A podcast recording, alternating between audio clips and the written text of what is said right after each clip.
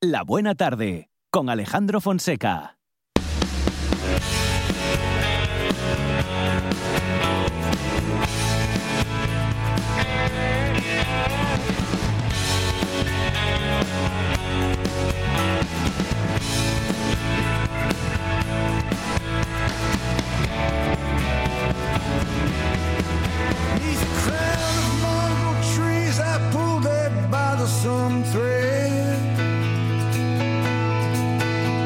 Got down on my knees, grabbed my pen, and bowed my head. Tried to summon all that my heart finds true and send it in my letter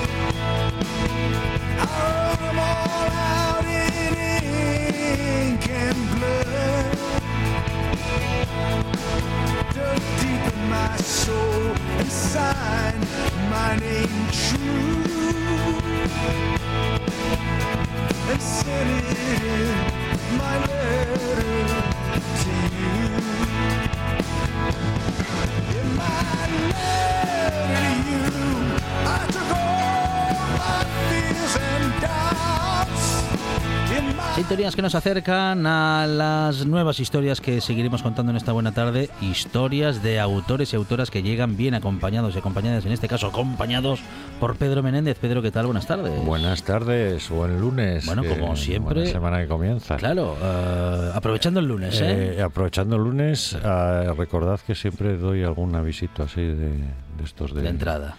de entrada, ¿no? Y entonces tengo por aquí un avisito, tengo que pillarlo, Sí.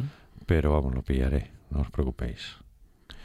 Que esta semana uno de los del de las almas de ese grupo poético encadenados fue Fernando Albal- Balbuena, que murió hace, Mm. falleció hace un mes o así, un señor ya muy mayor. Y entonces le quieren, le quieren, ¿no? Le van a hacer una especie de homenaje. De hecho, él estaba previsto para este mes en el Paco Velasco el viernes pasado, pero el que estaba previsto era Fernando Álvarez Balbuena. Y diez días antes de su fallecimiento todavía estaba organizando lo que iba a recitar y tal. ujú. Y entonces, bueno, pues el grupo, lógicamente, le quiere hacer un homenaje, se lo va a hacer el día 18 de enero, el jueves, en, el, en Gijón, en el, en el antiguo instituto, en la sala de conferencias del antiguo instituto. Y va a presentar el acto la poeta Isabel Marina, que ya la hemos tenido más veces Claro. eh, por aquí. Entonces quería que no se me olvidara esto, ¿no? Luego esas cosas se olvidan y dan mucha rabia. Hay más cosas esta semana, pero bueno. Entre otras no está Carlota, que presenta el viernes. Sí, sí, presenta el próximo viernes, sí señor, eh, justamente, y lo Oh. comentaba con Rafa Testón a las pues 7 por ahí, o siete y media de la eh, No me tarde. acuerdo bien, a las 7 creo. Eh, es, sí, en la Escuela de Comercio. Sí, señor, Por sí, por, ahí, señor. por ahí andaremos. Bueno, bien. Eh, pero hoy tenemos un invitado que ya ha venido más veces y, y a mí me gusta mucho tenerlo aquí. No sé si ya, ya, ya, porque esto de que nos conocemos hace 40 años tiene sus ventajas y sus inconvenientes, Sí, pero bueno, sí. todo en la vida funciona así, ¿no? Claro. ¿Qué es Fernando Menéndez? Fernando Menéndez, escritor, autor y creador de aforismos, de poesía y sobre todo de bueno de pensamiento crítico, de excusas para ejercerlo y para practicarlo. Fernando, ¿qué tal? Buenas tardes. Pues buenas tardes, estoy aquí invitado por esta tertulia, si se puede decir, Sí, sí. para poder hablar un poco y compartir un poco con vosotros y los oyentes de qué va esto. Ujú. Bueno, esto esto va de, de- de- de reflexiones que nos ayudan a pensar. Fer- A- a- Fernando gusta- Menéndez, eh, espera, que voy a Sí, meterme sí. un poco con él. Este es, eh, para algunos oyentes que pueda haber por ahí, este es Sí. Fernando Menéndez el viejo, es que así lo llamamos. que hay un Fernando Menéndez, Fernando Menéndez en Oviedo que no sabe por qué eh, ha firmado Fernando Menéndez cuando ya había otro Fernando Menéndez, pero Vaya. bueno, no vamos a entrar en eso ahora, Sí. que no es... el Nah, tema. vas a entrar en No, eso. no vamos a entrar en ese tema. Y entonces aquí está Fernando con nosotros, que no es la primera vez que está. Y yo quería hoy plantear dos temas con él, ¿no? Por un lado, el, el tema, porque es que acaba de publicar, acaba de ser publicado, por eso Ujú, la excusa para estar aquí es la antología eh, italiano-española, traducido en bilingüe, de Gotas de, de Silencio, ¿no? Una edición preciosa, que bueno, tiene sus cosas, el- porque Fernando enseguida le encuentra inconvenientes a todo, pero bueno, a mí me gusta Ajá. mucho esta edición. Y de sus aforismos, de parte de sus muchísimos Bueno. aforismos. Y entonces yo quería, por un lado, que habláramos con Fernando de este mundo de los aforismos, que ya ha venido a hablar más veces, pero que es muy complicado eso del pensamiento breve, qué es el pensamiento breve, qué es un aforismo y qué no lo es, sin sin que nos dé lecciones de, que nos dé clase, que no se trata de eso, pero que nos cuente un poco de eso. Y luego yo quiero hablar de otra faceta con él, aprovechando ya, ya que lo tenemos aquí, que es su faceta de artesano. Hablaremos luego de eso. Fernando, el aforismo. eh, tú eras poeta, siempre has sido poeta, no una novedad, y de repente en un momento determinado de tu vida te inclinaste al aforismo. No empezaste con aforismos. No, no, vamos a ver. eh, yo, vamos, a ver, empecé como poeta. Que lo, pero... sigue, que lo sigue siendo. que Sí, no, claro. No has claro. abandonado. eso. Pero siempre tuve presente el fragmento eh, filosófico. Porque Mm. yo estuve muy Tu por- formación es filosófica, eh, claro. Claro, la filosofía me ha influenciado mucho, sobre todo la parte de los presocráticos. Ujú. Eh, y eso es una parte muy interesante a la hora de, efectivamente, de calibrar eh, esas posibilidades después de futuro. Después de, como a los 30 y algo de años, eh, pues me dediqué un poco ya a los aforismos. En ese momento no había aquí en España Sí, no gente nada. tal. Yo no voy aquí a comentar porque yo conozco gente y sería de, a lo mejor de mal gusto, mala educación, pero hay gente importante que me comentaba, ah, ¿dónde vas tú con aforismos? ¿Dónde tal? Y ahora, eh, pues escriben aforismo. Pero bueno, así va. Mm. O, por ejemplo, con los haikus también, cuando empecé con los haikus, aquí la gente, ah, los haikus, esto, los haikus. Y ahora hay gente que escribe Mm. Haikus. Y además esas personas que nunca que decían que los haikus tal, escriben todos los días 8, 10 haikus o 12. o sea, que bueno, es Cuando una un cosa... japonés pero aquí, escribía vamos, uno al año, pero bueno, bien. Lo que, claro. lo que sí siempre tengo claro es que en mi niñez, cuando venía mi hermana, pues mi hermana tenía una diferencia. Niñez de 14 Mieres, años. este es otro de Mieres, Sí, como Mieres. Argüelles y Sí, Julio Mieres. César, to- to- todos son de Mieres. ¿Te acuerdas que lo hablamos el Sí, lunes sí, pasado? Este, sí. Estamos Bueno, invadidos. ¿qué pasa Mieres? Mie- No Sale sabemos. mucha gente En muy Mieres hay interesante una buena de Mieres. generación de gente que ha salido ahí, es Sí, verdad. Entonces lo que os iba a decir Ah, yo, Carlos que Carvajal, comentaba que desde niñez, pues cuando me quedaba un poco las frases memorables, eh, esas frases que son memorables, que te hacen pensar Mm. tal, siempre me quedaba un poco como risueño, como zumbando. Y cuando leías una novela, pues pasaba lo mismo. Entonces, o una novela o un ensayo. ¿Qué ocurre? Que yo partí como de los treinta y pico años, la novela casi la dejé de lado, porque en la novela Ideas, que era la que me gustaba, no, no por lo que sea, no llegó No a, desarrollarse más. Y entonces pues me dediqué mucho más al estudio del ensayo, al estudio sobre la teoría de la poesía, es decir, un poco al estudio del género. Y ocurrió, pues bueno, ocurrió lo, lo que Pedro sabe muy bien, que ocurrió, pues bueno, eh, Aníbal Núñez, que era un gran amigo mío, gran poeta de Salamanca, murió, y como motivo de eso la madre de Aníbal, Rita, me pidió que se hacía algo. Y dije, bueno, pues voy a hacer un manuscrito. A partir de ahí empecé a hacer manuscritos. Pero claro, tenía un problema, que para hacer unos manuscritos con dibujo, ilustración y texto, eh, tenía cierto problema. Decir, yo no me podía hacer caligrafear un texto largo, sino tenía que buscar textos pequeños, cortos. claro. Eso efectivamente me dio también más para que yo pudiera efectivamente ahondar un poco más por el camino de- del aforismo y el camino pues de la poesía más de- del silencio, la poesía breve. Mm. Fernando, es, eh, que se dedica ya, eh, como está contando él, hace muchos años a, a, esos cuadernos de ediciones novenales que hay coleccionistas que matarían por ellos, literalmente. Fernando lo que pasa es que se mantiene vivo a pesar de, de esto. No, y que Y- según la y- información a la que hemos podido acceder, los ha donado todos o una buena parte de ellos eh, es- a la Biblioteca Pública Jovellanos. Sí, Esta- hice una esta- donación hace años a la Biblioteca Pública Jovellanos Hay un de ejemplar de cada- 320 manuscritos. que se dice pronto. pero ¿eh? tengo más, o sea, que sigo haciendo. Claro, claro, porque bueno, como no para, que Porque, pero claro, son tiradas pequeñas, son tiradas de algunos de, de una única tirada, pero son dos, de tres, cuatro, cinco. Claro, yo no puedo repetir porque son únicos, entonces que está todo a mano. Lo único que no está a mano es el papel. Luego, luego hubo un momento, Fernando, en que, en que además de eso tú empezaste, claro, porque no era solo el, el escribir a mano, sino el ilustrar.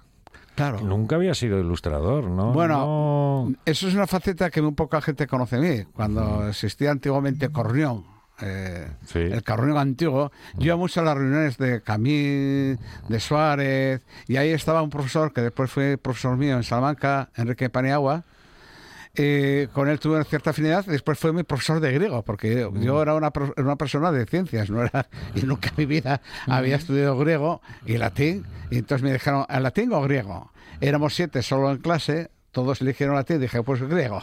Y cogí griego. Y fueron dos años de griego, Luego, pero luego dos años... cuenta una cosa de Fernando de que- Salamanca que se está poniendo muy serio. Luego cuenta una cosa Vale. menos seria. Muy bien. Bueno, Sí, sí, sí, continúa, sí, continúa. Por favor, sigue. Entonces, quiero decirte que eh, me reunía en esas reuniones, mira que estaba muy aficionado también a la pintura. Entonces, después ahí hice una serie de amigos, como Kicker, sigue siendo un gran amigo, Palacio Ortega. hasta- eh, Eso también me dio un poco de alas, un poco para intentar yo desarrollar un poco. Eh, es verdad que yo lo que intento es no ser un, un pintor, porque no soy un pintor. Entonces, tampoco intento ser perfecto. Me gusta que no quede la cosa perfecta, porque si lo hiciera perfecto no sería un pintor.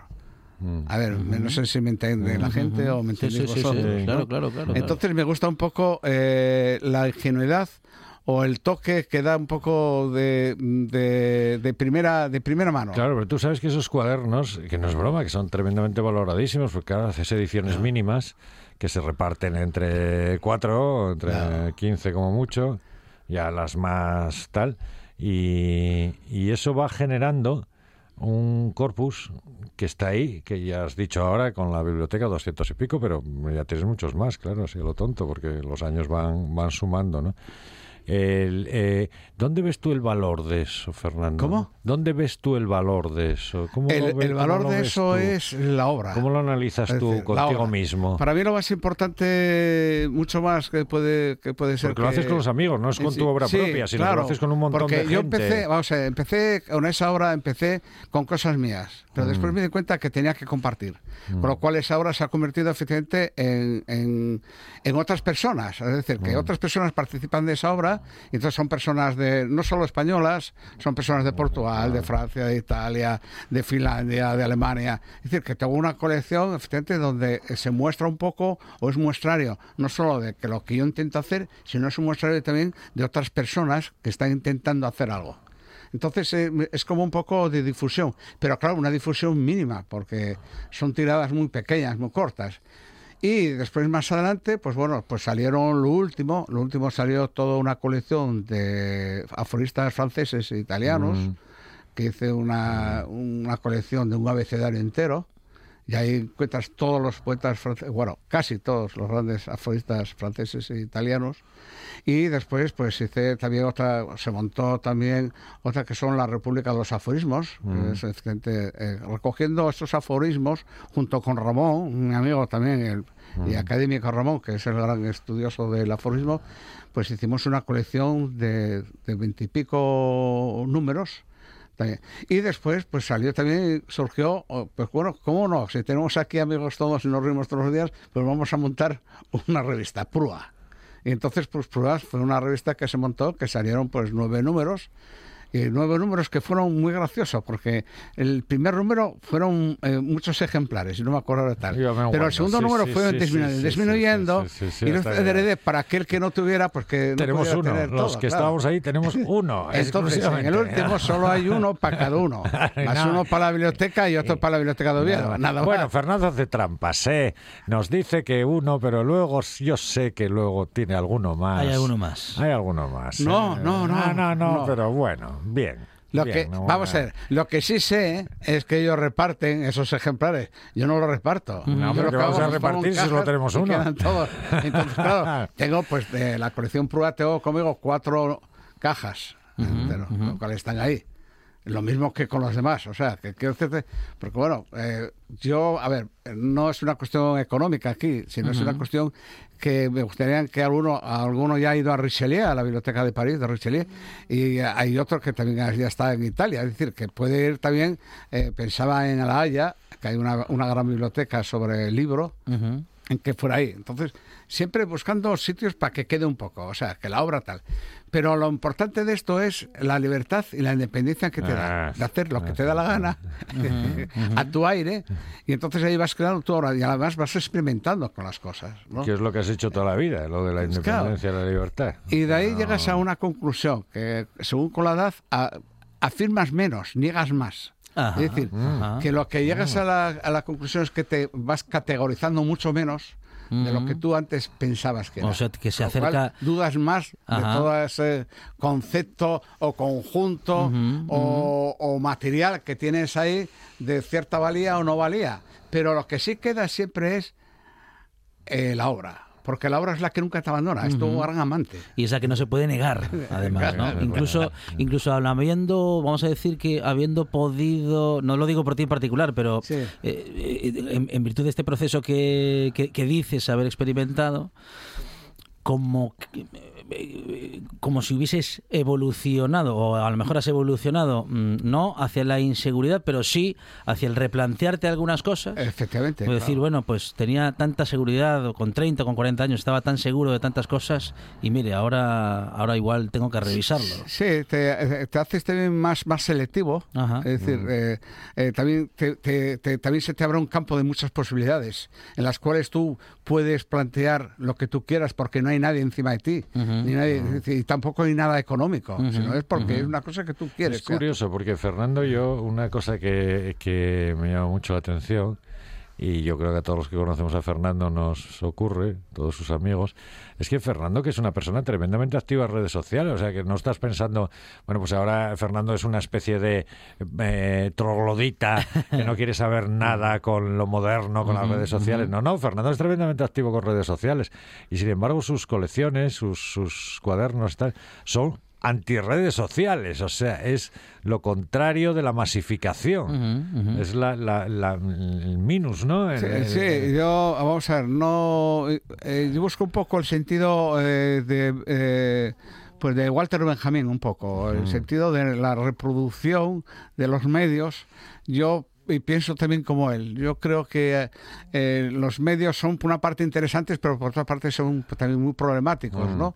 Porque también pueden manipular también a unos intereses mm, pues por ejemplo ahora con el capitalismo financiero en el que vivimos, pues eh, que sea que se convierta todo en una pura mercancía, Ah. no en arte. Eso es justo lo contrario de tus colecciones. claro, eso es lo que yo intento, ¿me entiendes? Entonces, ahora bien, Suena, suena muy raro decir que los cuadernos de Fernando son anticapitalistas, porque suena como... Pero es cierto. Bueno, eh, bueno, yo soy, vamos a ver, capitalista. Yo siempre he Bueno, dicho has que yo soy ahora, capitalista, Fernando. es Sí, decir, hombre, vivo claro, dentro de una sociedad nosotros. capitalista, Ajá. Pero más entendido vivo como, el- vivo como un capitalista, pero sí tengo la conciencia de distinguir un poco el sentido del trabajo, el sentido artesano, Mm. ¿Eh? de que uno de lo que hace uno propio y lo valora mucho más puede ser que aquello que tú compras porque cuántas veces es que compramos cosas tenemos y después ni las valoramos ni sabemos lo que tenemos es decir es una serie solo de acumular acumular es un problema que, es el que vivimos pero es un problema eh, que no implica no solo a nivel político es a nivel social a nivel humano ¿entiendes? Hay una cosa muy guapa de Fernando que es justo eso, la artesanía, ¿no? Que, yo siempre la he reivindicado muchas veces aquí. Y también, eh, eh, y lo he dicho, el, el- el poeta, los poetas son siempre unos artesanos. Eh, no siempre los novelistas, y mira que tenemos amigos y amigas novelistas, pero no, no funcionan de otro modo. Los- pero, los- pero la poesía es artesana, es los artesanía. poetas yo creo que tienen que ser artesanos Somos y carpinteros, generosos ¿no? Somos ca- y gen- Sí, y bueno, tú es generosos, que eres muy ¿eh? generoso, además. Entonces, eh, digo esto porque eh, el arte también es no solo de uno, sino también un poco de compartir con el otro. Entonces, siempre tenemos que buscar esa dialéctica del uno y el otro, y el otro con el uno. Y ahí está, ¿no? Siempre es muy complicado porque es muy difícil la comunicación y a veces sabemos que uno puede sobre el otro o el otro un momento puede sobre el uno. Entonces, pero eso es la- lo más importante, ¿no? Esa ambivalencia o también equivalencia, se puede decir, en la cual uno se encuentra y que, y que es la vida así. Yo efectivamente lo tengo claro, no soy comercial, pero no soy tampoco persona Intencionadamente, no eres sociable, eres muy sociable, claro, lo. Pero, pero en el otro no, en el otro soy muy rígido. En el otro soy bastante Sí, rígido. porque No. podríamos pensar, Fernando es un Claro. bicho raro, que es un señor que está escondido ahí en su casa y haces... No es verdad, no, No, es, no es sí. cierto, es todo lo contrario. Sencillamente, mm, digamos que su pensamiento y su conocimiento les ha- le ha llevado a Ah. crear, ah, digamos que producto, un producto, vamos, un producto, bueno, Sí, a, a crear algo que no es masivo, ¿no? que no es masivo, intencionadamente. Ujú. Y- es que no es masivo, es que la creación es soledad. Mm. Eso, eso hay que partir de ello. Cuando uno escribe un poema también escribe solitariamente todo.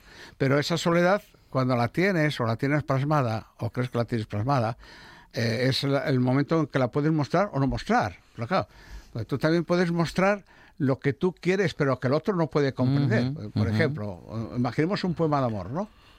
Hay dos tipos de poemas de amor. Poemas de amor donde efectivamente uno ve qué es lo que hay y qué es lo que hay detrás de ese...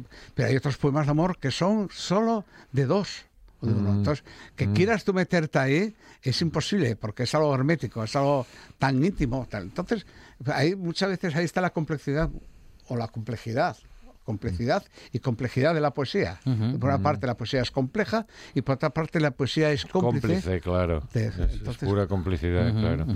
Y otra cosa que, que a mí me, eh, me llamó mucho la atención y que quería hablar contigo hoy es eh, esto, esto que tengo delante, ¿no? Yo siempre, bueno, hemos hablado más veces aquí en este, este, este programa, esta sección del programa, de la dificultad de la traducción literaria, ¿no? De, de cómo no es lo mismo traducir eh, las instrucciones de la lavadora, que siempre vienen mal traducidas, a, a la... porque lo traduce un autómata Sí, sí. a, a la traducción literaria, ¿no? Y dentro, pero dentro de la traducción literaria, todavía el otro día lo hablaba yo con Fernando, claro, una cosa es traducir una novela que te permite sus trucos o sus recursos, y otra cosa es traducir aforismos. Bueno, Eh, eh, es que el aforismo... Vamos a eh, ver. Vamos a ver, el aforismo, eh, yo cuando traduzco aforistas franceses e italianos, no puedo traducir todos sus aforismos. Hay aforismos difíciles y hay otros aforismos que van con la propia lengua. claro, son y- aforismos y que esos juegan. son imposibles. pero entonces. no, no, no puedo. Pero, Claro. pero como son tantos, yo puedo elegir. Mm. Entonces elijo aquellos que sean más universales, o sea, más cercanos eh, a todos, no más cercanos a unos. ¿Me entendéis lo que quiero decir? Porque claro, el aforismo es, es algo difícil, pero si uno se ve, eh, va, por ejemplo, los aforismos, no tienen por qué ser difíciles. El aforismo, eh, lo que es difícil es lo que hay detrás del aforismo, es lo que guarda. Pero por eso lo digo, y por eso estaba diciéndolo. Quiero decir que yo creo, no sé, que hay aforismos intraducibles. Sí, hay aforismos. Porque sí, o estás hay- viviendo en ese mundo Por y no ejemplo- es tu mundo lingüístico. en Italia que se mezclan tantas tantos dialectos Claro, es claro. difícil ¿Cómo- el mismo Francia que juega en- mucho a partir del surrealismo que juega mucho con las palabras o los olip que juegan mucho con Mm. entonces también es difícil esos son aforismos que son para ellos no ¿Y son tú, y tú cómo te lo planteas eso cuando te pones a...? yo me planteo, eh, eh, a ver, yo cuando me planteo traducir, me planteo traducir lo que puedo traducir. Lo que no puedo traducir o es dificultoso, lo dejo. Porque el problema de la traducción es que puedes traducir directamente, a ir al grano directamente, pero a veces te va a decir el autor que no, Que no era eso lo que, que, quería que no decir, es así. Claro. O al revés. Porque la suerte que tengo, ahora, la suerte que tengo, que sigo teniendo, es que casi todos esos aforistas están vivos. Entonces yo cuando tengo todo, voy, mirar, tengo esto, a ver, ay, pues mira, Fernando, tal. quiero decirte que ellos mismos también me apoyan, en el sentido, decir, mira, yo creo que vendría mejor esta otra palabra, tal. Entonces buscamos, es un, es un juego muy bonito. Bueno, no, Es juego- no, no nos podemos- no hemos leído nada No todavía leído ¿eh? de esta no, no, no última publicación nada. de Fernando Esta- que nos trae es- es- es aforismos preciosa. desde Italia. Esta es preciosa porque es, es, eh, Gotas de Silencio, que ya existía, tra- eh, una, una antología de Fernando traducida al, al- al italiano, ¿no? Entonces, el libro aparece en, como lo estamos viendo aquí Bueno, ahora, atención, en la radio atención no que no, no hemos hecho algo que solemos Y- hacer cada vez que hablamos de aforismos y que tenemos que hacer una vez más. Fernando Menéndez ha contestado esta pregunta muchísimas veces Sí. y vamos a sumar ahora una más. Fernando Menéndez, Define. ¿qué es un aforismo? ¿Qué es un aforismo? What is this? ¿Qué es el aforismo? ¿Qué es el aforismo? Sí. El, af- el aforismo es un, vamos a ver, es una, es un átomo en un conjunto de átomos, es decir, es un átomo en una materia. Y si uno junta muchos átomos, juntaría pues un libro de, de aforismos. Entonces son una frase, cuanto más pequeña, mejor, que condensa mucho, pero tampoco dice mucho. Es decir, que lo que deja es una cierta libertad semántica de poder interpretar ese aforismo. Hay aforismos que son siempre eh, eh, universales y que, y que duran en el tiempo, pero hay otros que son aforismos en un momento determinado de una época. ¿Entendéis? Y dentro del aforismo, eh, como dentro del género breve, pues eh, hay aforismos que son más memorialistas, Ujú. hay aforismos que son tirando a máximas, hay aforismos que también los proverbios son tan importantes, por ejemplo, los judíos. mu- O hay aforismos, por ejemplo, como Baltasar Gracián, que son aforismos conceptuales, porque para Baltasar Gracián, como para los jesuitas, en aquel momento que era la reforma, la contrarreforma, era muy importante la insinuación pero no decir directamente, sino insinuar. Entonces, la insinuación era el misterio político y religioso en el cual se podían efectivamente decir o no decir aquellas cosas. Entonces, Richelieu mismo eh, lo hace, Mazarino también lo hace. Eh, eh, por eso, Gracián va a ser muy importante en Europa. Y Schopenhauer, por ejemplo, los alemanes cogen mucho a, a Gracián como un personaje importante. Lo que pasa... ¿Un aforismo, es un, Gracián, un bajó. aforismo es un refrán no tan popular? No, eso es otra cosa. Eso ya es tirando ya muchas veces al refranero Ajá, de la ajá. gente, de Sí, la calle, sí, sí, sí. que serían pues desde los proverbios, desde esas cosas o palabras o, o, o genecillos que nos hablaban nuestras abuelas o nos decían que van que se transmiten de generación en generación. ¿no? O por ejemplo, el, el Bademecum, un médico también, eh, había eh, si comes melón por la noche tienes una de cristiano. Bueno, eso día se pero eso funcionaba, eso es una forma, porque es una forma de transmisión oral. Claro, no había, saber, no había como ahora, no había eh, informática, no había pantallas, sí, había- entonces la gente eh, se transmitía oralmente. Por eso la poesía, en aquellos tiempos era tan importante la poesía eh, con rima y la poesía con música. Sí, ha sido importante, pero en aquellos momentos más, porque era la única forma de que la gente podía Para quedar recordar. para Claro, recordar. claro. claro. Porque en el fondo, una de las cosas importantes de la poesía es rememorar, recordar, es decir, memoria. Mm. Entonces, eh, es un. bueno, claro, hoy en día eh, la poesía se ha racionalizado mucho a partir de Baudelaire. Eh, es que es muy importante, a partir de Baudelaire y Mallarmé, la poesía se racionalizó tanto que se ha complicado mucho. La poesía ya no se escribe la poesía para que la gente pueda oír tal, sino se escribe poesía en un sentido de pensamiento, de eh, más Cada íntimo. más Está- a la filosofía también. Entonces ahora hay una, ahora mismo en estos momentos hay una revuelta contra ese tipo de poesía y aparece esa poesía de la experiencia al límite, al máximo, ¿no? En el cual una persona dice pues, un poema, pues, yo estuve aquí en la bicicleta, monté en la bicicleta, tal, me caí, oriné aquí, tal. Entonces eso, pero claro, eh, no sé si me entendéis lo que yo quiero decir. Perfectamente. Voy a leer en italiano, es que a mí me gusta mucho leer en italiano, entonces Ajá. los aforismos de Fernando en italiano, yo creo que suenan mejor que en castellano los tuyos, no sé por nada. ¿no? Escuchar este, viaggiare, muoversi per non arrivare. qué bien, qué bien, qué bien. Qué bueno. Sí, sí. Ogni poeta fugge dalla sua poesia. Mm. Es cierto, Fernando, Eh. ogni poeta fugge dalla sua poesia. eh? ¿Cómo? Ogni poeta fugge dalla, dalla sua poesia. eh? Pues sí, bueno, eso de, de fluir No sé, es un digo. concepto de... No, lo dices tú, no lo digo Sí, yo. lo digo yo, no. sí. Bueno, también digo aquí esto, te digo, los mapas son deseos en miniatura. Ah, claro, en italiano sería le mappe sono disegni in miniatura. Pero bueno, pero quiero decirte, eh, este otro mismo, este ya es simpático, porque este es ya de ironía. Ah, Fernando, Por- tiene- ojo. eh, otro día lo traemos a que nos lea solo aforismos políticos, Ah, que claro. buenísimos. Sí, mira, un- que tiene buenísimos y son bestiales. Aquí hay uno que dice el siguiente, el banquero tiene corazón de oro. Ah, Otro, por ejemplo, ¿no? Eh, conócete a ti mismo, pero con ironía. Mm. Ah. Sí, sí, sí. No te, Eh, no te tomes demasiado en serio. Y, y los corruptos no mean solos. Este- no, este, este es uno simpático que No me gusta mucho. Ah. Este es un, este salió de un graffiti que hice, porque tengo un libro de grafitis también que inventé, y dice, los políticos son como los pollos, con una excepción, que son más los que engordan y muchos menos los que ponen los huevos. Bueno, pues eh, igual tiene una sección de aforismos Fernando Por Menéndez. eso te lo ¿eh? iba a decir, ¿eh? Que Y otro, no te termino otro. ¿eh? Eh, pues el otro es que, que la honestidad es una tentación para un político. Ser honesto es una tentación para un político. Digo bastante. Sí, sí. sí, sí. Vamos con el último, con los dos últimos, a ver. Eh, toda perfección es póstuma, dice Fernando. Ah, bien, claro, claro. O digo este otro, la sexualidad está saturada de lenguaje. Ese es muy bueno, es ¿eh? muy bueno, es muy bueno. A ver, otra, otra, otra vez, otra vez ese. A ver, a La ver. Otro- sexualidad. No, no, diría otra vez el de la sexualidad. Tener No, no, razón no es un hecho, sino una tarea.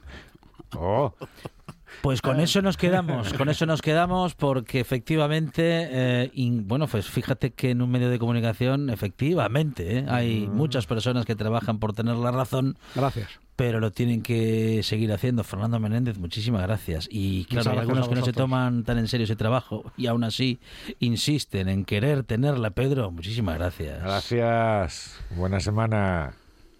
La voz en la noche en Asturias se llama Marcos Vega. Buenas noches, sean bienvenidos al espectáculo de la radio. Enseguida recordamos- Escucha RPA esta noche y mañana y pasado, noche tras noche. Un repaso a la actualidad de la jornada en Asturias con la mejor opinión, con los mejores colaboradores. Con la zona rural, ¿no? ¿Sabes que Asturias ahí está? Información, análisis, periodismo en estado puro. Noche tras noche, de lunes a viernes a las 9 de la noche en RPA, la radio del Principado de Asturias. La nuestra.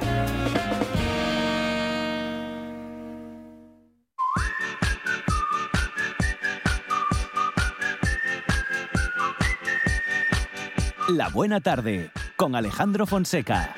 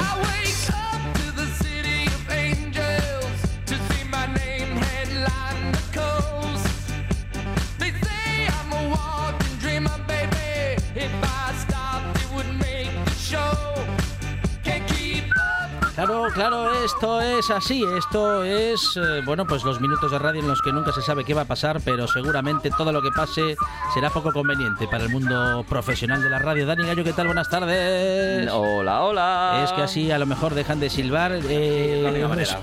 integrante de GAT Media y Línea y Media Comunicación. Y Alberto Gombau. Gombau, ¿qué tal? Hola, ¿qué hace? Responsable de proyecto gráfico y similar responsable. search. Bueno, responsables. Qué cachondo. bueno, a falta, a falta de más gente, ¿no? Sí, bueno, falta- alguien tiene sí, que sí, hacerlo. Alguien tiene que firmar las facturas. Y con nosotros, eh, entrando en calor para el directo Asturias, Cris Puertas. Cris, ¿qué tal? Buenas tardes. Muy bien, aquí en pleno calentamiento. Muy bien, ahí calienta la bueno, voz un y- poquito. a ver, ya sé que estamos espectaculares, aguanta, pero Chris, sí. contrólate. Ya, no, no, no, no lo puedo evitar, me, me emana. No, no, yo no digo nada. Por cierto, lo que sí es, lo que sí hay que decir ah, para saludar correctamente es ¿Cómo no? ¡Hola, gordos! Porque estamos todos como cebones. Ah, lo dice por, por lo de las No, fiestas. lo digo por todos. Sí. o sea, el que no haya ganado, eh, nosotros es que es el primer día que venimos. Hemos Sí. ganado, hemos, claro, hemos ganado. Después de, de todas estas festividades y, y comilonas, el que no haya ganado por lo menos dos kilos es un soso. Claro. Es un soso. no se kilos. puede decir de otra manera. Dos Como lo menos kilos dos como- kilos. como nada, Como ¿no? poco. Claro, claro. O sea, si después de los panetones, Sí. O sea, consideras una- comilonas. unas buenas navidades las consideras de dos para arriba, de dos ¿no? para no, bueno, de dos para arriba eso es lo nor- vamos, lo Sí, mínimo, lo sí. mínimo. De cuatro para arriba ya empiezan a estar bien. Ah, vale, ¿eh? vale. Hay que decir las cosas así. A ver, es que si no, ¿qué hiciste? No, no tienes amigos, ¿no? Pero usted Eres no un triste. Le, re- le quiere retirar el saludo a la gente que no, Por que no haya supuesto, engordado por lo supuesto, suficiente. no lo suficiente, claro, Claro. claro. Además, si no, luego, ¿cómo empiezas la operación bikini? Claro. Ya. Tú si no engordas, ¿qué vas a hacer? Yo estoy, No, yo estoy no. con la operación bikini de 2027. Ya, ya, Bien, ya, bien, desde bien, hace bien. tiempo, ¿eh? Eh, Además. no, tú es que además este año saliste a Panetone Diario. y, y no miente, ¿eh? Bueno, no, no miente. ahora que ahora que aprendió a hacerlos, No me lo creo yo Sí, eso. No, no, pero no, no, no, no- no se lo cree nadie. Seguimos sin, Sí, Y vais a seguir, sí. sin comprobarlo, ya lo ¿eh? Sí, sí, sí. He sí, visto sí. yo un molde para hacer panetones, además voy a ver si me lo compro y me haces uno, para ver yo cómo se hace. Los 10 primeros los haces tú y luego ya me pongo yo a ello. Eh, o sea, que tengo que llegar a 10, ¿no? Para Hombre, que no, pases por lo menos, no, no, ahí, hacerlo, ¿no? claro, para demostrar que sabes realmente, que no es un fruto de la casualidad. No me digas. Bueno, estamos con noticias tecnológicas, No, con series, con películas, Ah, eso sí, eh, eso claro, sí. con esa parte Claro, de es la tecnología. Hace muchos días que no venimos, hemos Claro. visto de todo. Ah, ¿sí? Uh, hemos visto cada cosa. Madre ¿Tú mía. crees? ¿Tú crees? Uy, uy, uy. ¿Se Yo he visto... ¿Por dónde empezamos? ¿Por las pelis o por las series? Bueno, venga, dale. Lo venga. que duela menos. Bueno, va, va a dar igual. Yo he terminado de ver... ah, Espera, que tengo que coger la chuleta porque... Bueno, está ahí, si- tiene Busca, apuntadas busca chuleta. Pero apunte chuleta. lo que sea recomendable, nada más. No, ¿eh? no, sí, no, recomendable. A ver, Vale. hay un poco de todo, pero recomendables hay muchas cosas.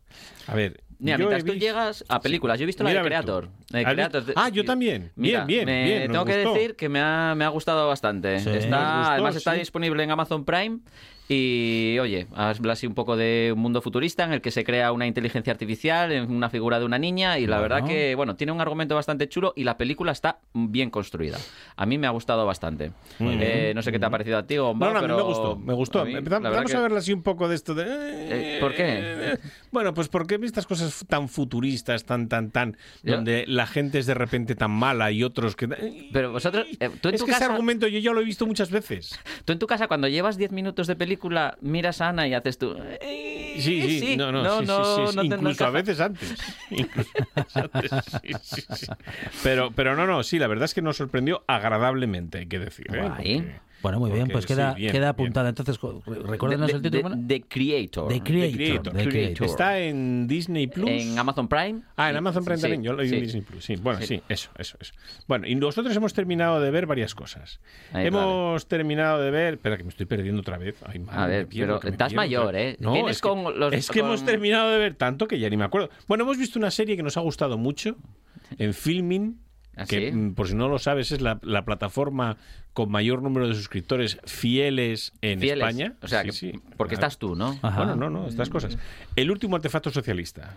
¿Eh? El último título- artefacto socialista. Con ese título te quedas con el culo torcido y dices tú, bueno, ¿esto qué demonios? Pues es una serie muy, muy interesante, muy bien hecha, muy bien construida y sobre todo con unos giros de, de guion entre drama y comedia que te deja a veces diciendo, ¿y esto se va a acabar así el episodio? Entonces, la verdad es que bien, bien, muy bien. Eh, hemos terminado de ver la, la última temporada de Slow Horses Que estamos deseando ya que salga a la siguiente porque esto es un no parar. Hemos empezado, eh, seguimos viendo Richard, que la verdad es que hay que decirlo Guay. así, no se puede decir de otra manera. Da unas hostias como panes. Ah, sí. Pero como panes. No, no, o sea, da miedo. Tú lo Pues ves. sale a- No es capaz de ponerlo. Si tiene que meter las manos en bolso, tiene que venir otro a empujarle la mano para poder bajarla. Pero especifica. Porque no cierra. Ese brazo no cierra. Especifica, no, no un pan de estos de cuando vas a la no, panadería y ves una un hogaza. No, no, no, una hogaza de las grandes. Este de pan estas- gallego Eh, duro, no, eh, este- eh, eh, eh, esas, esas. Que luego es muy curioso porque este actor ha reconocido que ha tomado esteroides Uy. bajo supervisión clínica, bajo Ajá. supervisión clínica. Bueno, Sí. en Estados porque eh, La la primera clínica- temporada lo dejó fatal. Terminó casi con él, bueno, al borde del colapso porque el esfuerzo físico de la serie, Sí. el mantener el ritmo, el mantener los músculos, tal, bueno, entonces esta vez dec- decidió que tal, pero que bueno, que es algo que hay que hacer con muchísimo cuidado. Hemos empezado a ver una serie española. Bien, bueno. Propósito La pausa, valor- 2024. la pausa dramática, valorativa. Una pausa dramática. Porque es. Hemos empezado a ver eh, eh, Serrines. Sí. Serrines. Serrines. Serrines es una serie donde Antonio Resines hace de Antonio Serrines. Ajá. Eh, eh, y resulta que es que había sido muy famoso con una serie que se llamaba Los Tocino. Ajá. Es una especie de, doc- de docuserie donde Sí, unos cámaras sí. le siguen y tal, como si fuera de. Office, pero con Antonio Resines. Eh, no voy a calificarla siquiera, cada uno que la viera tiene su momento así de chispa en cada episodio, pero hay que encontrarlo. Y luego, bueno, es que es Antonio Resines, que sinceramente después de 20 minutos estás ya cansado. Menos mal que los episodios son de media hora y bueno, la verdad es que, bueno, está, va, se puede ver. Eh, La va a terminar de ver. y hemos terminado de ver eh, Good Omens, aquí la traducen como buenos presagios, buenos, buenos, pensami- buenos presagios. ¿no? presagios. La segunda temporada, fantástica, fabulosa, impresionante, se disfruta total. Esa hay que verla sí o sí. Esa creo que es en Amazon Prime. Y luego de películas, porque hemos visto también muchas Ah. películas, claro, hemos visto películas a cascoporro. Hemos visto, vamos a, voy a deciros dos nada más. Eh, una es Spy, eh, espías, Sí. espías, en Disney Plus con Jude Law, Jason Statham y Melissa McCarthy. Es una película de 2015. Yo no sé mm, cuándo Bueno. pasó esta película, pero debió de aparecer enterrada en alguna de estas cosas que ponen en los cines que la semana siguiente ya la han quitado. Y la verdad es que pasamos una jarta de risa Sí. con una película de, de acción y comedia que no te esperas.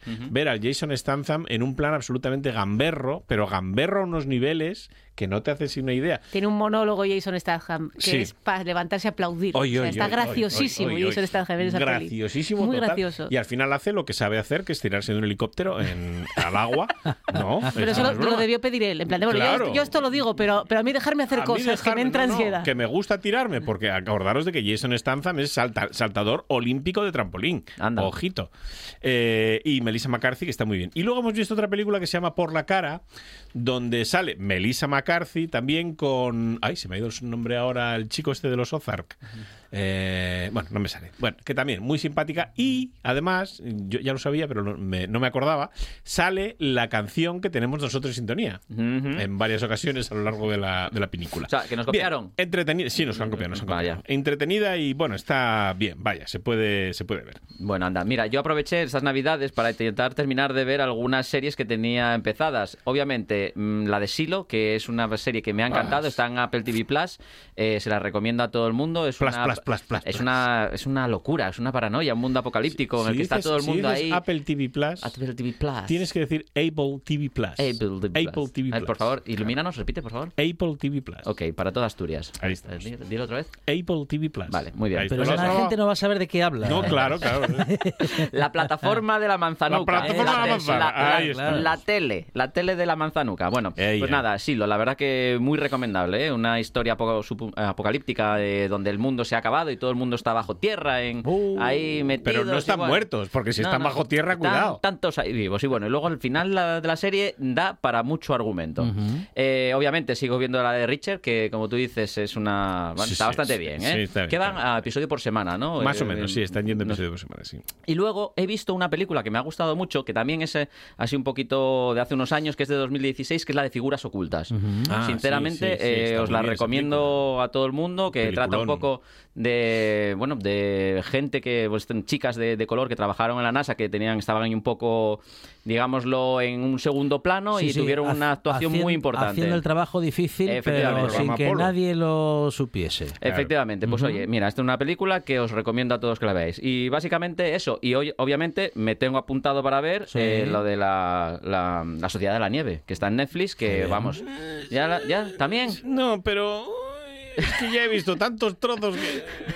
¿Qué- ne- ¿En serio es la frase que quieres decir con la Sociedad de la Nieve? Sí, ¿Que has visto sí, trozos? Sí, trozos, trozos, trozos, poco hechos. La He visto peli- trozos poco la hechos. peli es buena, la peli, la peli es buena. Pero, la peli es bueno. buena. Sí. Gombao, Es bueno. que ya la hemos visto. Sí, no, pero Que no- es ¿Tú has la visto? cuarta versión. Ya, pero... Pero vamos la a ver, pero vamos, vamos, vamos a ver. Desde un punto de vista Eso, diferente. no es entiendo que- ese argumento. ¿Qué hay, ori- qué hay nuevo? O sea, porque ant- antes también lo, lo dijiste con no sé qué serie Nuevo. era. En plan de, no, es que esto, esto ya se ha contado. Sí, vamos a ver, vamos a ver, vamos a ver. sí, sí, sí, ¿Existe algún argumento en la historia de la ficción Sí. que nuevo? No. Eh, no, argumento como tal no, No. pero partes en las cuales el argumento varía, sí, Porque- pero es que aquí no hay nada que variar, o sea, no, vas a contar fue- la por- misma historia. Cua- Pero que, que- que- que viven, por ejemplo. No por se trata del mu- desde el mismo punto de vista. Sí. Y es que es de los 90, que el de los 90 hace Ya. 50 años. Bueno, bueno, no sé, yo Madre no lo mía, es tengo muy verdad. claro. ¿eh? No No, tengo- 50 no, pero... No, 30, 40, pero bastante, 50 años sí, de los sí, 90, sí. Bueno, sí, Bueno, no bueno, sé, bueno, no sé. bueno. Ah, bueno, hemos Si en el año 2000 hacen un, hacen un remake del apartamento, Hay un pues remake sería del lo- apartamento. pues sería lo mismo. Hay un remake con, con, con Steve, ¿cómo se llama el de, de Office? Ahora no me acuerdo. Con Steve Carell. Con Steve Carell. hay un remake del apartamento, ¿de Mm, cuándo? De 2016. Ay, no me acuerdo. Pero, le- pero no le- se titula legal. el apartamento. Sí, sí, sí, sí, sí, sí. No, no o sea, o de esto de, uy, el mismo Reconocido. Blue Jasmine, en plan de esto, esto que es un tranvía lo-. No, se parece. No como lo primero que sacaron de Mickey y nada más liberar el- el- los derechos de tal, que ya sabes que es una película de terror. Pero bueno, eh, pero no, no, si yo entiendo que hay mucha cosa repetida y, y- y lo ves, pero, pero es que hay cosas que dices tú, por favor, si es que es un documental, en realidad. Me vas a contar, sí, de- ahora que desde el punto de vista del avión, ahora desde el punto de vista del hombre de las nieves que vivía por allí, no, no sé. En fin, son unas cosas un Bueno. poquito así. Pero bueno, hemos terminado de ver Fraser también, que lo hemos disfrutado mucho. ostras. Y estamos ah, viendo pero esta es muy nueva, es verdad. Muy- no, Fraser la original. sí, sí. No, la nueva, la nueva tiene un tiene un problema muy grande la nueva. ¿Cuál? Aparte de que es mucho menos ácida que la versión Sí, de los sí, de los años fe, doy 2090, es que mm, hace bromas que o no has visto si no has visto la serie original no lo entiendes, no claro. lo entiendes Claro, claro. pero además te quedas como como diciendo mm, ¿Qué está costando, esto, no? si no lo has visto no sabes a qué viene entonces Ya. bueno pero está bastante aceptable Pero bueno, es porque hace muchos guiños, ¿no? A- claro claro a claro la serie claro, original. claro, claro. Bueno, hablemos de tecnología. Venga, va. Oye, vamos a hablar algo de tecnología. ¿Cómo os ha quedado la cartera eh, después de las Navidades?